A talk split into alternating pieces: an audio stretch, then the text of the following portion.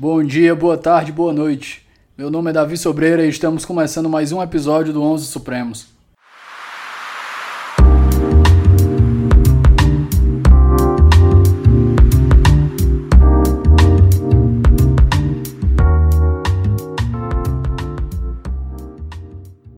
Pessoal, minha companhia do dia é o professor Juraci Mourão. É, foi meu professor lá na Unicristos. Professor, Hoje a gente vai conversar um pouco sobre jurisdição constitucional e alguns limites à atuação do STF durante esse, entre aspas, estado de exceção que a gente está ouvindo. Professor, por favor, se apresenta para o nosso ouvinte.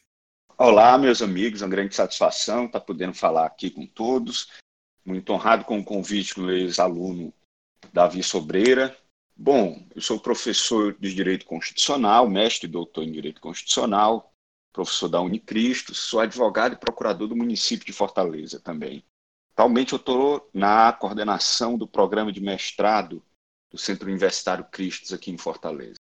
Professor, vamos começar por um gancho aqui, né? Vamos, pessoal, a gente vai tratar hoje da arguição de descumprimento de preceito fundamental, a DPF 672, de relatoria do ministro Alexandre de Moraes. A decisão foi um tanto quanto inédita eu diria, na história do, do, na própria história do constitucionalismo brasileiro, até onde me recordo, pelo menos nesses últimos anos de, de Constituição de 88. O que foi decidido foi não fazer futuro. O ministro Alexandre de Moraes determinou que o presidente da República não poderia acabar com a quarentena. Então, através de uma DPF, foi determinado que um não fazer futuro por base do presidente. Havia um ato em concreto, mas um ato em possibil, um ato em potencial. Vamos começar pela legitimidade dela. O senhor entendeu essa decisão como correta ou como ela extrapolando limites da atuação do Supremo? É, não, eu, eu entendo que é uma das características de qualquer federação é ter um tribunal de última instância ou de instância originária que solucione os conflitos federativos que são muito naturais na conformação das várias unidades que compõem o ente federado, o ente federativo. É, por exemplo, nós podemos utilizar como analogia o próprio papel da Suprema Corte Americana na definição da, do federalismo americano, no, nos contornos da Federação Americana. Nós podemos falar nos Estados Unidos, principalmente em função das decisões da Suprema Corte que houve um primeiro período de um federalismo dual, por exemplo, em que se interpretava que cada ente federado atuava de maneira isolada dentro de suas respectivas competências, e os limites dessa competência eram muitas vezes definidos pelo, pela Suprema Corte. Mesmo nesse período do federalismo dual, nós temos uma primeira fase, que é até a Guerra de Secessão, em 1861, em que, por exemplo, a definição de se as partes federadas tinham autonomia ou tinham soberania foi a partir de decisões da Suprema Corte americana. Na segunda fase já foi a consolidação, inclusive é, resolvendo a questão de se teria havido secessão ou não, foi das decisões da Suprema Corte americana que, por exemplo, se definiu que numa federação não há o direito de secessão das partes federadas. Então, a própria configuração do federalismo inicialmente foi dada pela Suprema Corte, valendo lembrar a todos que estão nos ouvindo que esse o modelo federal ele surge nos Estados Unidos, até mesmo com o ineditismo, no, diferentemente, por exemplo, da separação é, horizontal de poderes entre legislativo, executivo e judiciário, a ideia da, federa da de federação de separação horizontal de poderes, isso foi criado pelos Estados Unidos. Então, coube à Suprema Corte americana ir definindo ao longo dos séculos essa, essa, esse contorno dessa concepção nova que se tinha de distribuição de competência pelo território. Uma segunda fase que também foi caracterizada lá nos Estados Unidos em função das decisões da Suprema Corte foi o do federalismo cooperativo, a partir de 1930, que durou, e aí alguns autores consideram 1972, outros consideram 1973, que foi a partir da interpretação da Suprema Corte par... em torno da cláusula de comércio interestadual. Por que, que foi em 1930? Porque o governo do então presidente Roosevelt estava implementando o New Deal para enfrentar os problemas da grande é, recessão econômica dos anos. Surgiu em 1929, que se estendia pelo começo dos anos 30, em que a União começou a tomar algumas iniciativas de interferir na economia.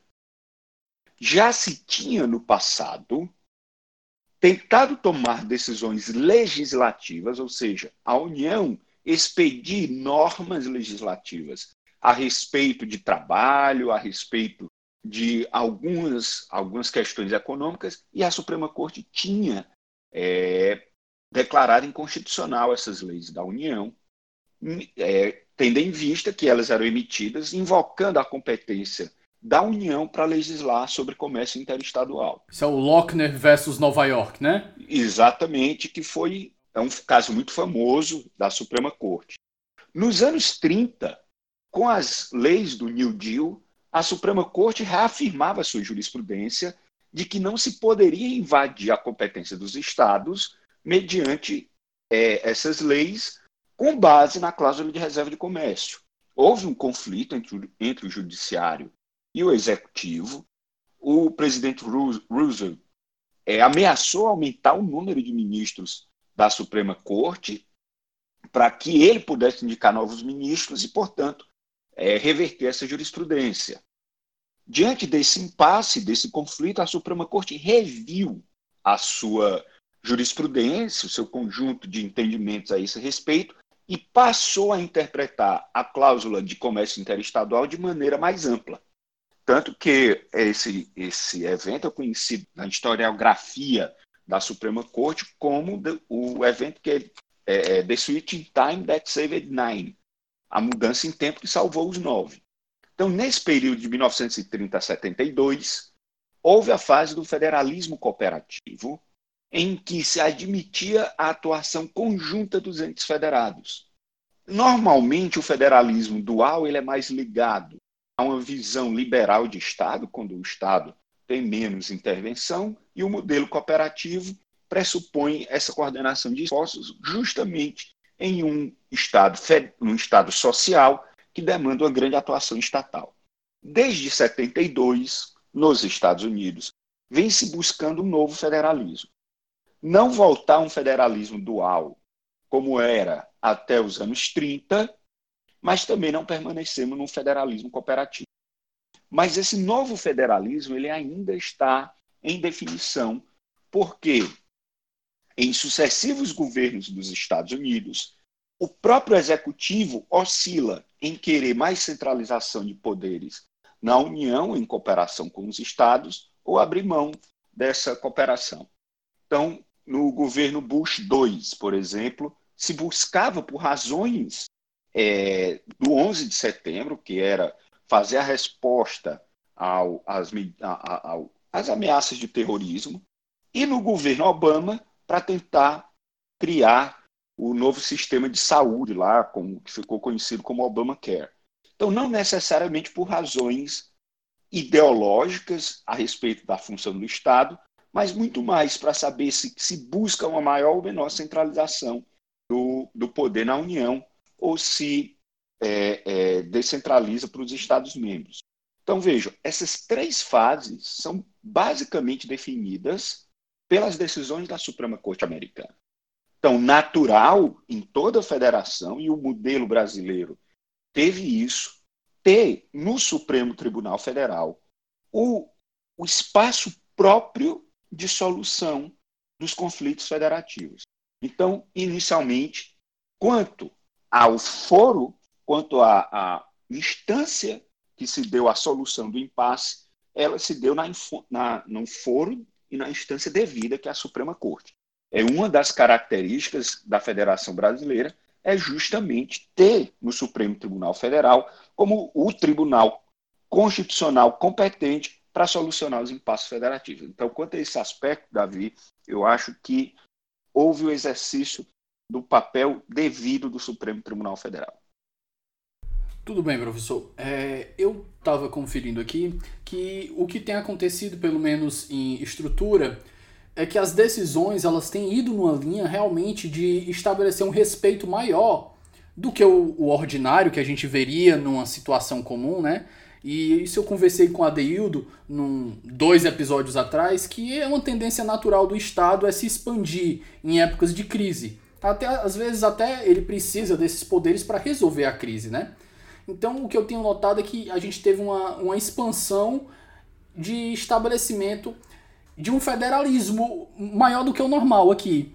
Mas isso não tem me parecido ser uma medida ideologicamente formada, mas pragmática, justamente por causa da conjuntura política. Eu tenho, pelo menos eu posso estar equivocado nessa, nessa, nessa interpretação, mas o que eu notei é o quê?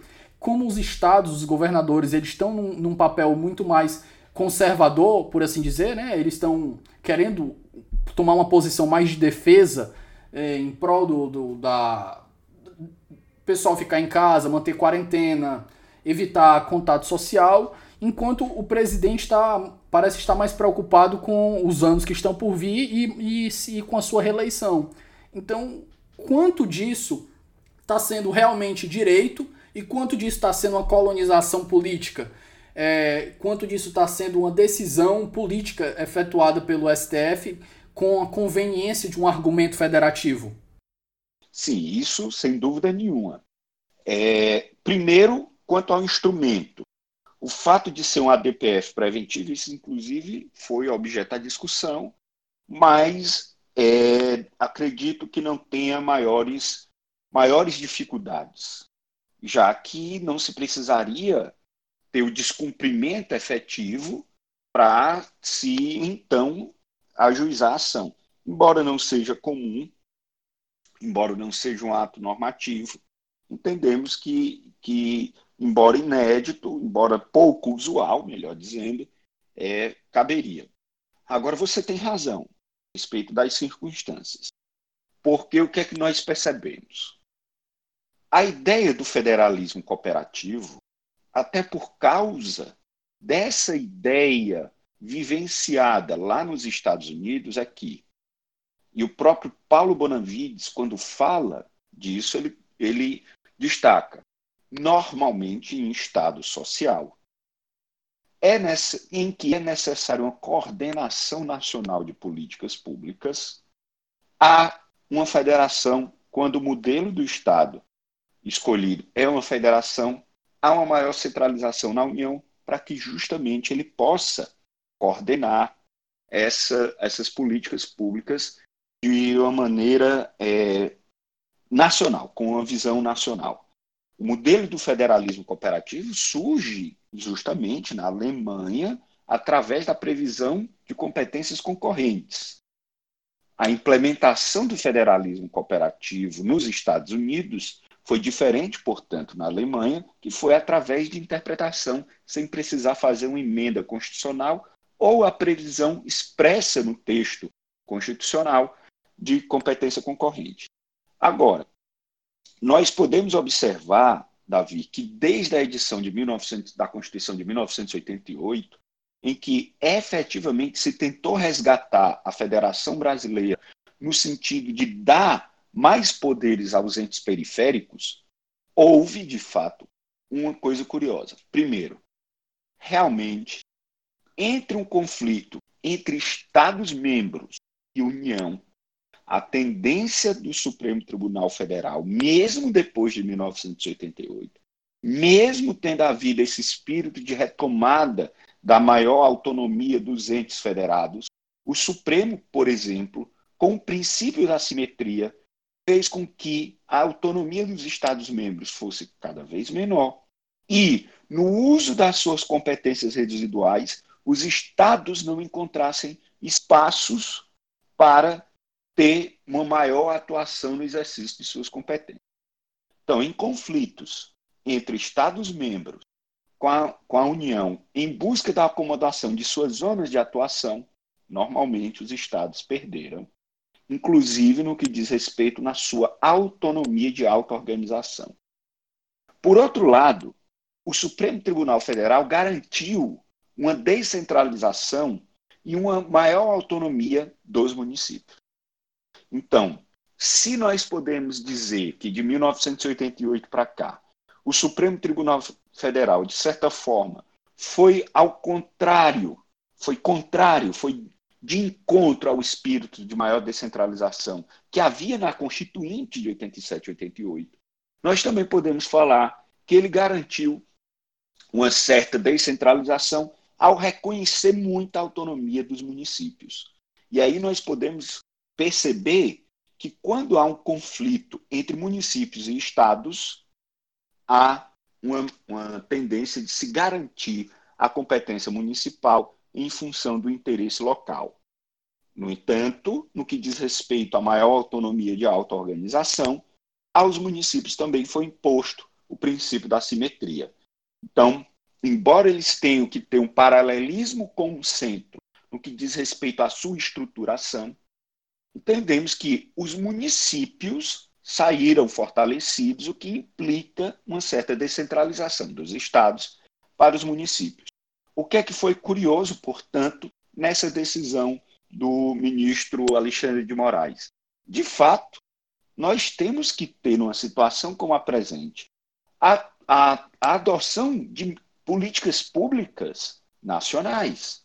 Nós temos que ter coordenação nacional, porque o problema enfrentado na pandemia, ela não está restrita a um estado, tanto que o ingresso do vírus se deu em função do, do fluxo de pessoas na, na, no fluxo de pessoas internacional, no, no, no transporte internacional, né, no, nas viagens internacionais, o que o controle das fronteiras é da União.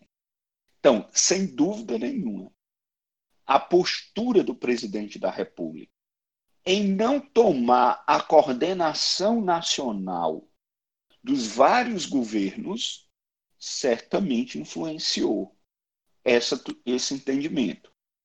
Essa influência ela não é espúria, não é indevida e nem a considero é, é, casuística.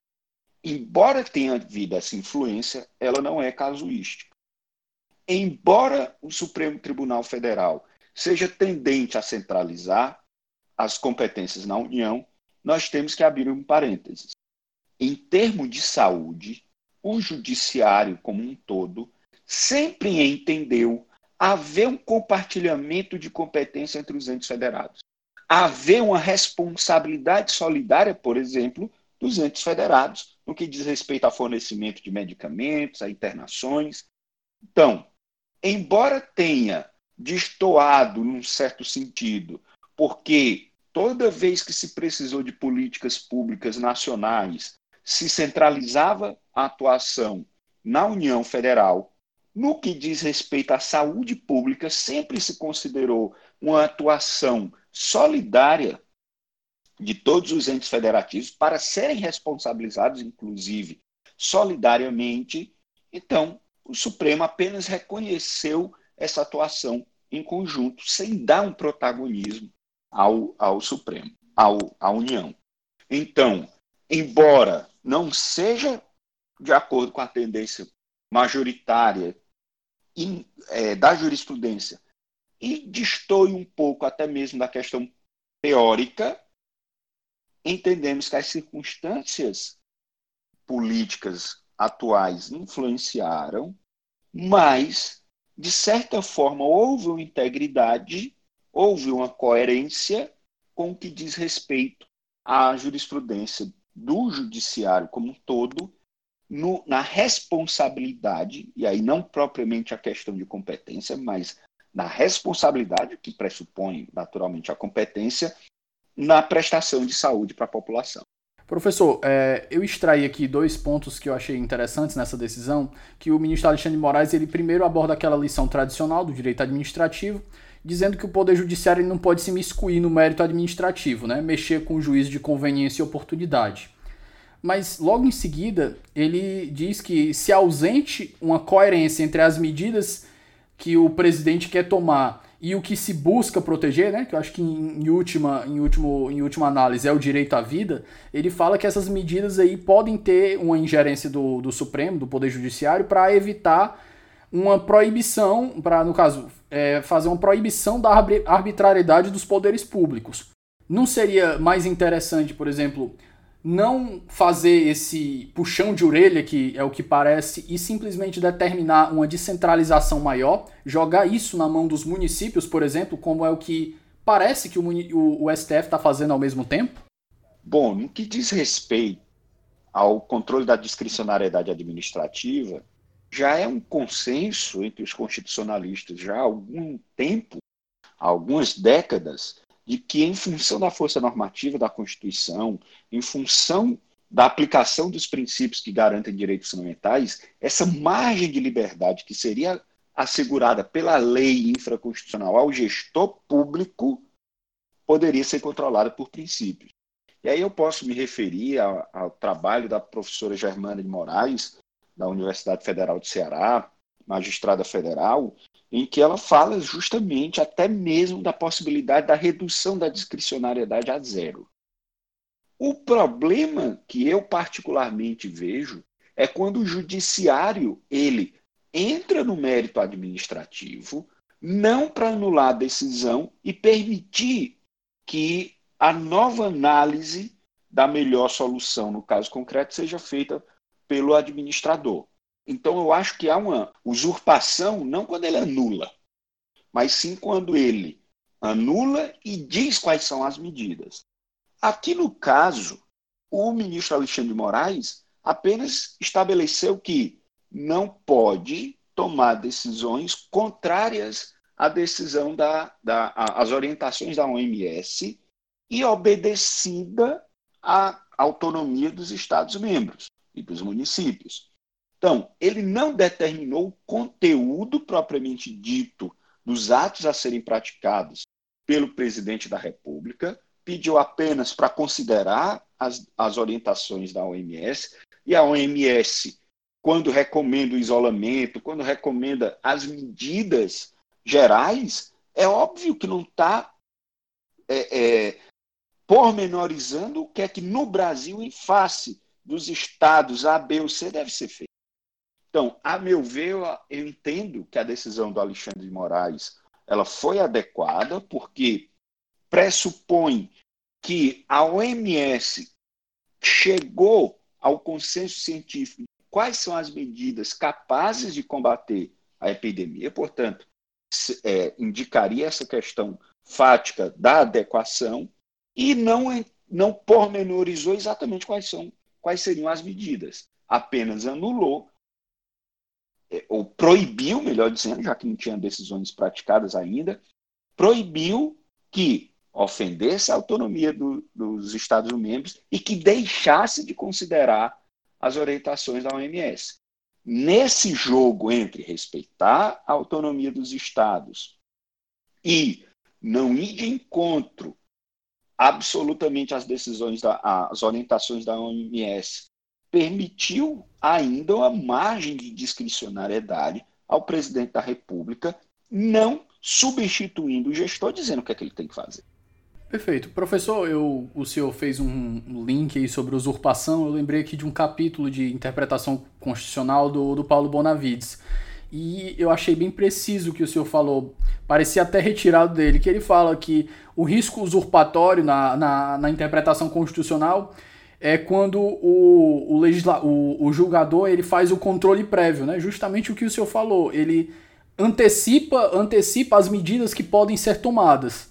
No caso, ele vai tratar aqui do legislativo, não do executivo, né? Mas isso a gente pode ver, inclusive, nas últimas decisões que foram tomadas sobre é, controle de medicamentos, né? O, o, a exemplo daquele fornecimento de medicamentos fora da lista da Anvisa, que eu acho que isso daí é um problema recorrente nas procuradorias, né? Então ele ele não só diz o que é que pode, mas ele diz como deve, como, como é que pode, né? Então isso daí realmente parece algo que é, tende a, a fustigar um pouco a separação de poderes. É, e até mesmo, vamos, pegar uma analogia, uma situação de analogia que eu entendo que foi uma decisão usurpadora. É, quando se anula e se deixa a margem de discricionariedade, melhor. Mas, vamos, mas até mesmo a maneira de, de exercitar essa anulação, às vezes, pode ser usurpadora, porque demandaria uma, uma coerência em uma situação um pouco mais complicada. Vamos dar o exemplo da nomeação de ministro. Sempre se considerou a nomeação de ministros de Estado pelo presidente da República o exercício de uma discricionariedade constitucional. Mas já por três vezes recentes, o Supremo Tribunal Federal se imiscuiu nessa discricionariedade. No caso Lula, no caso Cristiane Brasil e no caso Moreira Franco. Ele, o Supremo, em, nos dois primeiros casos, entendeu que poderia impedir, e no caso do Moreira Alves, é, entendeu que poderia avaliar, mas entendeu que não haveria ofensa constitucional. Agora imagine, então, se o Supremo, partindo da premissa que ele pode controlar a discricionariedade da, da nomeação do ministro, ele está controlando a discricionariedade sobre a escolha dos ministros. Então imagine se o Supremo controlasse a exoneração do Mandetta. Eu não tenho dúvidas de que aí haveria uma, uma usurpação absoluta. Quando se nega, essa usurpação não é tão evidente, mas sempre se tem que ter um controle, um, um, uma ponderação nesse tipo de, de controle, de se entrar na discricionariedade administrativa. Então, veja, controlar a nomeação para dizer quem não pode ser nomeado, eu particularmente acho que justamente por permitir um controle da exoneração já seria problemático. Mas quando se controla a exoneração, dizendo que o ministro tem que ficar, a meu ver, haveria uma violação da separação dos poderes muito claras. Então, a análise da usurpação, quando ela ocorre ou não, depende muito das circunstâncias. Ela é mais difícil ocorrer quando há apenas uma anulação e permite um novo exercício da discricionariedade. Mas ela também pode acontecer sim. Neste caso concreto, eu não acho que houve nenhum tipo de usurpação, porque se anula e apenas se anula, é, aliás, não se anula, né, porque o ato não foi praticado, apenas se impede que, na análise que vai ser é, exercida pelo presidente da República, na adoção das medidas de combate, que ele não desconsidera as orientações da OMS. É, o que parece algo razoável, né? Mas. Exato. Seguindo, digamos que ah, tudo bem, é porque a OMS também já tem um, um status de respaldo científico internacional muito grande. Digamos que o presidente queira é, se prestar a contrariar isso, mas arranje estudos que infelizmente a ciência ela tá aí para isso, né? Ela tá aí para todos os gostos, uhum. infelizmente. O consenso científico ele é, ele é complicado porque a ciência foi feita para buscar a verdade. Então a gente vai achar, ainda que estudos minoritários, deve ter alguma coisa que agrade a visão do presidente. Se ele quiser se basear nisso, o que que impede é, o, o que que faria, o que que poderia fazer o, o, o STF para impedir ele nesse caso? Ou se não poderia impedi-lo? Sempre é análise da adequação da medida. Se a adequação da medida do presidente serve para atender o fim a que ele está dizendo que se presta.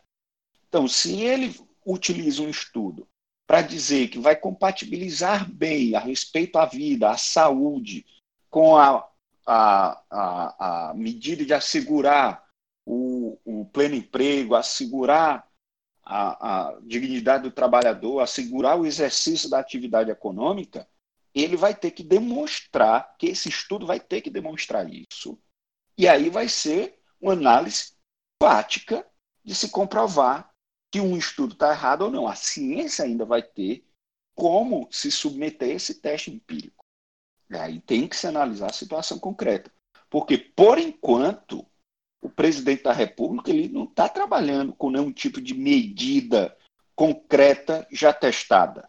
A, a única maneira que a própria OMS reconhece, por exemplo, que é possível acabar o isolamento social é com teste em massa, como foi feito na Coreia do Sul. Só que nós não temos condições, num país de mais de 200 milhões de pessoas, fazer a testagem em massa, como foi feito na Coreia do Sul, primeiro por causa da quantidade de pessoas, segundo porque a Coreia do Sul já tinha esse plano de tratamento antes pela experiência que eles tinham passado alguns anos antes, em que eles viram que exatamente a falta de, um, de uma prevenção de medidas é, previamente planejadas para uma testagem em massa prejudicou. Então, eles já tinham isso. Então, se o, o presidente pode muito bem é, baixar a, as restrições, mas ele teria que para ele baixar as restrições nesse momento, ele tem que tomar outras medidas fáticas comprovadas por esse método específico de saúde pública, que é a testagem em massa, o monitoramento. O que não pode, a meu ver, e até agora não foi demonstrado nenhum estudo, que simplesmente botar as pessoas para trabalhar vai poupar mais vidas, porque a recessão econômica posterior vai ser pior. Porque aí os efeitos de uma de uma recessão econômica, elas, neste momento, são meramente estimativas. Nós não tivemos nenhuma situação anterior que nos vá confirmar ou vá servir de base para essas estimativas, para dar um grau de certeza maior a elas. Perfeito, era uma linha que eu queria entrar. Justamente, a, eles estão se baseando numa, o que até alguns economistas que eu tenho acompanhado chamam de falsa dicotomia, né? falsa dicotomia, que a gente está entre entre trabalhar, entre trabalhar, entre ficar isolado agora e morrer depois por falta de serviços públicos. Não tem como você mensurar isso agora. Exato. Então acho Empiricamente, que é preocupar-se primeiro em salvar a vida, né? Porque o que acontece Exatamente. agora é que o pessoal morrer e eu acho que não tem, não tem nada que você possa con contrastar com isso. A morte é a última instância, não falta mais nada para a pessoa. Exatamente. Você vai poder comparar medidas para escolher aquela que for menos gravosa, desde que ambas sejam igualmente adequadas a atingir o fim. A única medida que se apresenta menos gravosa neste momento e igualmente adequada é abaixar a restrição social, mas desde que se tenha medidas complementares de testagem em massa e de monitoramento das pessoas que, que foram testadas positivas. Não é isso que o presidente está propondo. Então, não dá nem para dizer ou submeter o isolamento social ao a, a retomada das atividades econômicas agora, porque a abertura das atividades econômicas agora ela não é adequada para proteger a vida e a saúde das pessoas.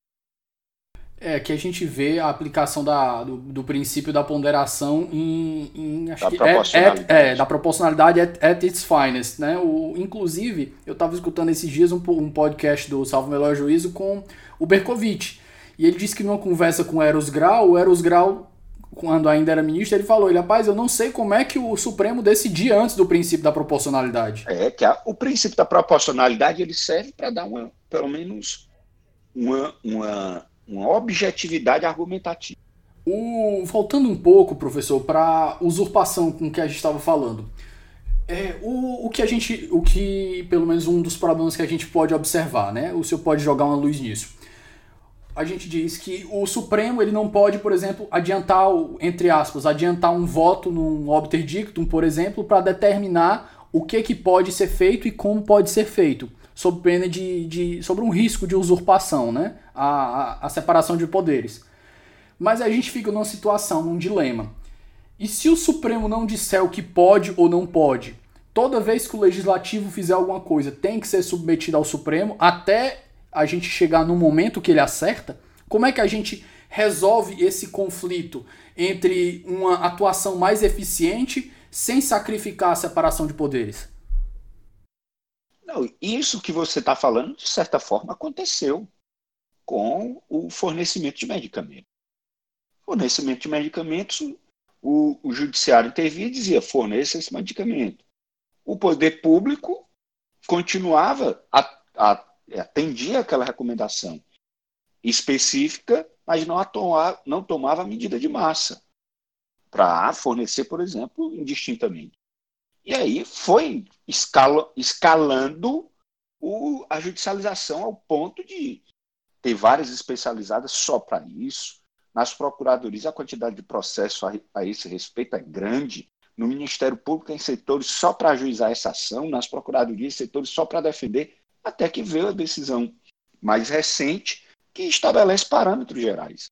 Então, tentar evitar a judicialização, eu acho um pouco difícil, porque é uma das consequências em se adotar esse novo referencial teórico de constitucionalismo que nós temos atualmente, de força normativa da Constituição, de, judicial, de possibilidade de exigência judicial de direitos fundamentais diretamente da Constituição.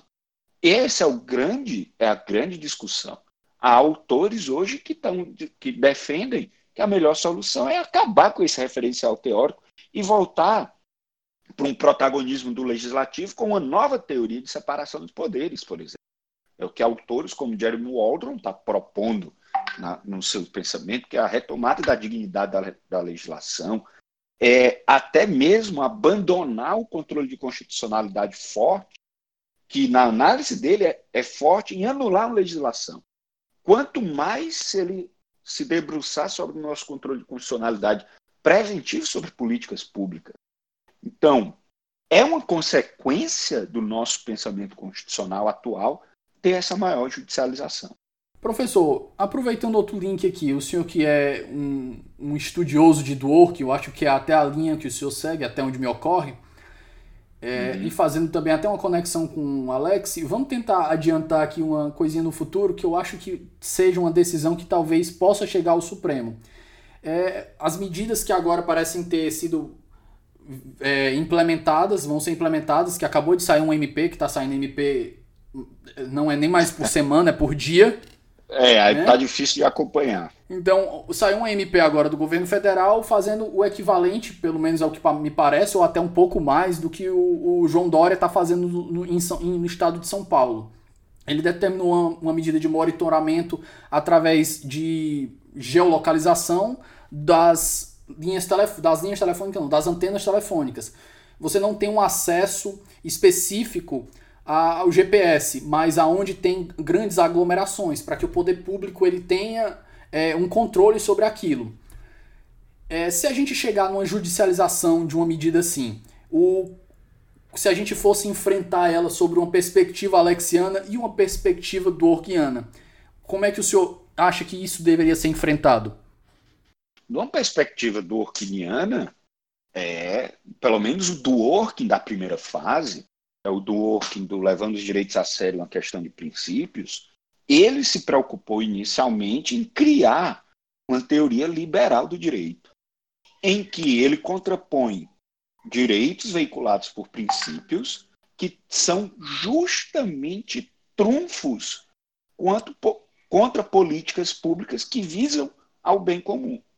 Então, se nós formos pegar a primeira, a primeira fase do, do working, eu não tenho dúvida que os direitos fundamentais seriam trunfo. Se poderia alegar exatamente para se tentar impedir essas políticas públicas utilitaristas.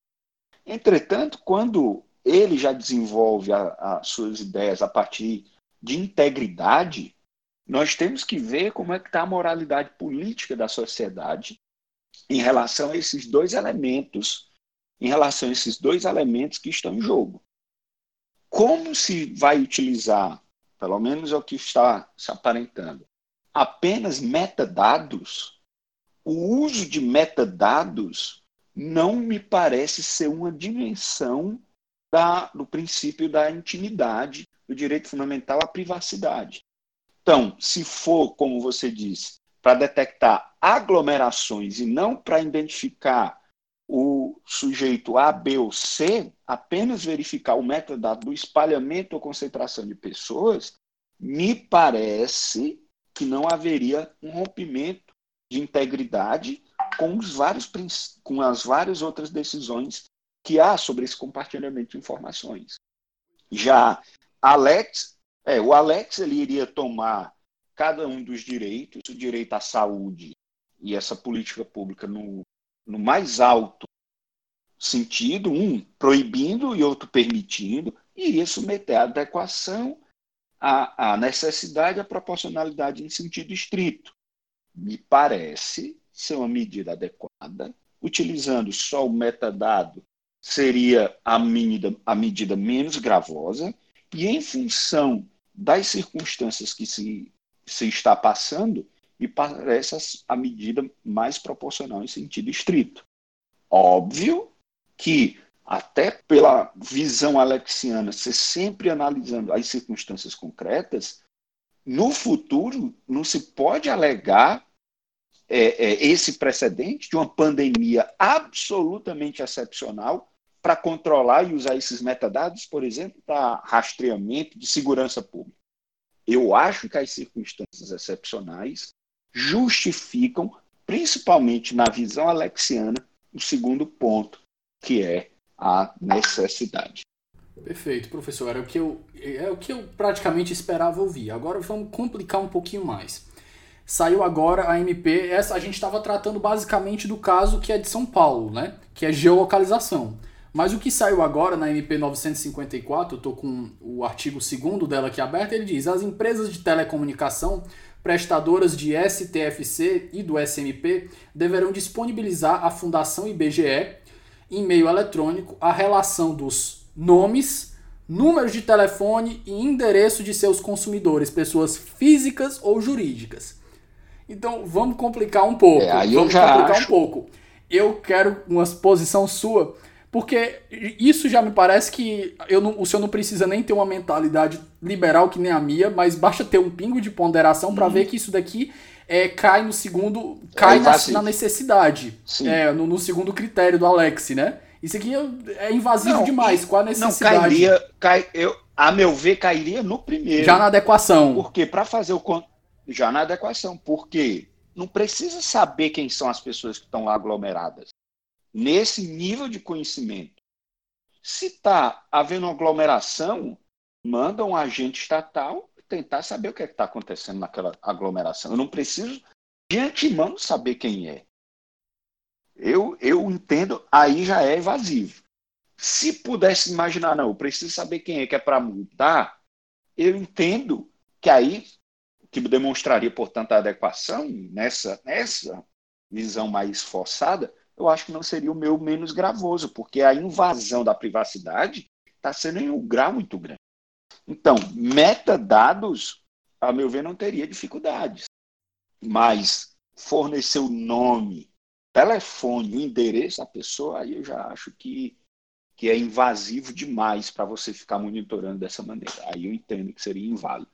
É, era o que eu tava pensando aqui, eu, esse, eu, mesmo num esforço interpretativo imenso, é, é, complicado você, você tentar chegar nisso. E as pessoas, principalmente quando você tem que quando você tenta defender, né, a pessoa, ah, mas você é monitorado pelo Google, pela mas Apple, é, pelo é, Android o tempo todo. É, é, eu olhei assim, eu, nossa senhora, eu olhei assim, eu tenho, primeiro tem uma diferença entre consentimento, né? Eu acho que o primeiro de tudo é o consentimento. Exatamente, embora o consentimento ele seja prejudicado para essas grandes empresas, podendo se falar do, do, da aplicação dos direitos fundamentais nas relações privadas, me parece que, no caso do Estado, nem, nem essa, essa resquício de manifestação de vontade haveria. Uma perspectiva durkheimiana, que propõe a resposta correta do ponto de vista moral, já que ele, no, no, na última, nas últimas fases do pensamento dele, não trabalha com ponderação e não trabalha com a proporcionalidade nas três fases do Alex, do Orkin vai procurar a resposta correta, vai procurar a resposta correta do ponto de vista moral. E me parece que violar neste grau a intimidade, mesmo é, é, para satisfazer uma, um controle de uma pandemia, não me parece moralmente justificado mesmo porque nossa tradição é de proteger esse tipo de, de intensidade de intimidade. Repito, Quando a gente olha para as decisões políticas do passado, sempre se protege esses dados específicos e se autoriza a utilização de metadados. Professor, vamos para o bloco final. Algumas indicações de leitura para os nossos ouvintes. O que, que o senhor recomenda? Falando, Jabá que é liberado. O seu livro também pode entrar nessa lista. Bom, vamos lá. sobre federação, eu vou, eu vou indicar dois livros. E aí, a, a, é, é, acatando a sugestão do Jabá, tem o meu livro sobre competências federativas na Constituição e nos precedentes do STF, pela editora Juspódio, que está na segunda edição, que está atualizada. E tem também o livro, é o livro do Marcelo Labanca, Jurisdição Constitucional e Federação. É um excelente livro, talvez seja uma, uma referência dos, dos autores mais atuais. E, por fim, recomendar o do Orkin, com o seu Justiça de Toga, que analisa algum desses aspectos que nós discutimos aqui sobre a atuação do Judiciário. Excelente. Professor, fechamos mais um episódio por aqui. Agradeço imensamente sua participação. Eu que agradeço, Davi, me sinto muito honrado. Como sempre, muito enriquecedor. E até a próxima, as portas sempre abertas para o senhor aqui. Grande abraço. Um abraço, até a próxima.